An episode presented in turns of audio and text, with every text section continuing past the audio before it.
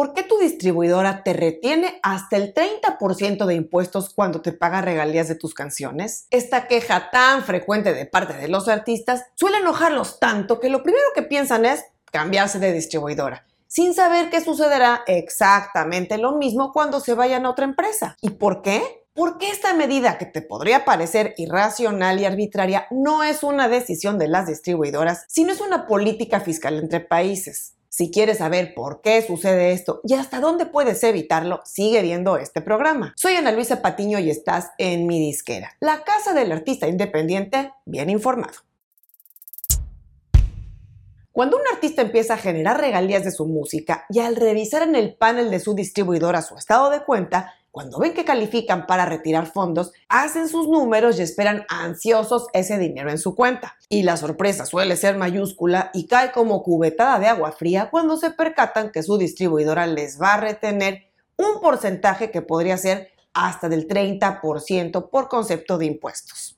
Esto todavía cae peor si la distribuidora en cuestión ya le retenía de por sí un porcentaje acordado por contrato, como podría ser el 9% en caso de CD Baby o un 15% en caso de OneRPM. Pero cambiar de distribuidora no va a remediar nada. Lo importante es conocer por qué sucede esto de la retención y si hay algo que puedes hacer para minimizar el impacto. De entrada no voy a explicar por qué cualquier persona que genera un ingreso debería pagar impuestos, porque esto sucede prácticamente en cualquier país del mundo independientemente a qué te dediques o de dónde provienen tus ingresos. El gobierno de tu país va a querer un porcentaje de ello. Bueno, y ahora te explico por qué ese 30% le suele caer encima casi a todos.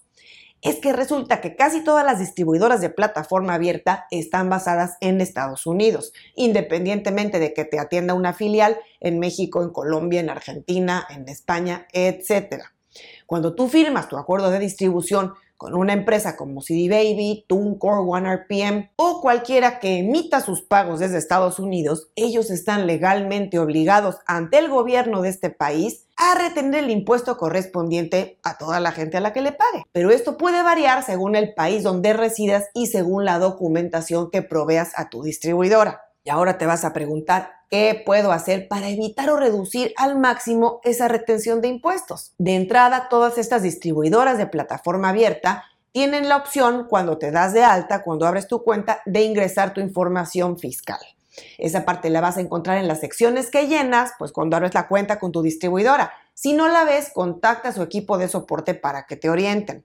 Si vives en Estados Unidos o si tienes una cuenta corriente o pagas impuestos en este país, podría ser exento por completo de esa retención, para lo cual deberás enviar a tu distribuidora el formato W o W9 que es emitido por el IRS, que es como la Secretaría de Hacienda en Estados Unidos.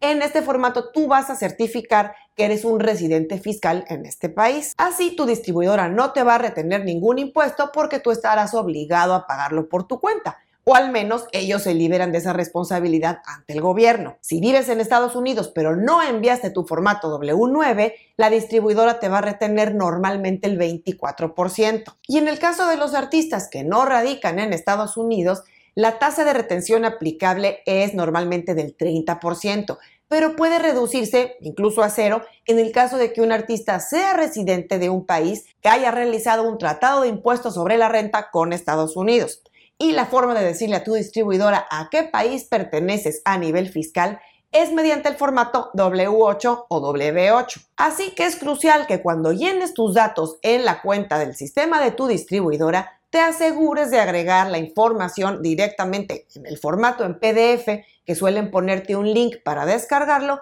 o bien con los campos previamente establecidos si así los maneja el sistema de tu distribuidora. En esos formatos te pedirán, además de tu nombre completo y tu dirección, tu TIN o FTIN, que no es sino un número de identificación fiscal en tu país. Por ejemplo, si radicas en Estados Unidos, ese número va a ser tu seguro social. En México sería tu RFC o tu NIF o CIF en España, o como se llame el número o cédula fiscal en tu país.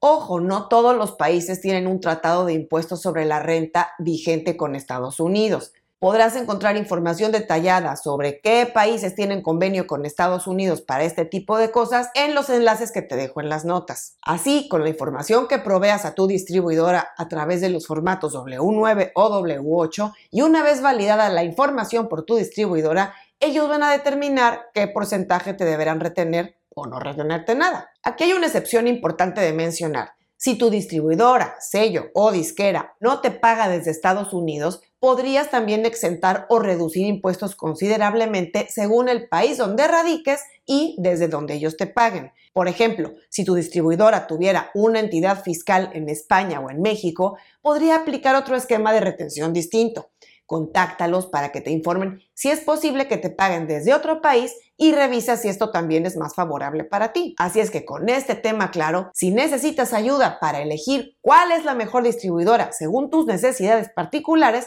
te voy a dejar el enlace a un programa donde hablé de eso aquí en las notas.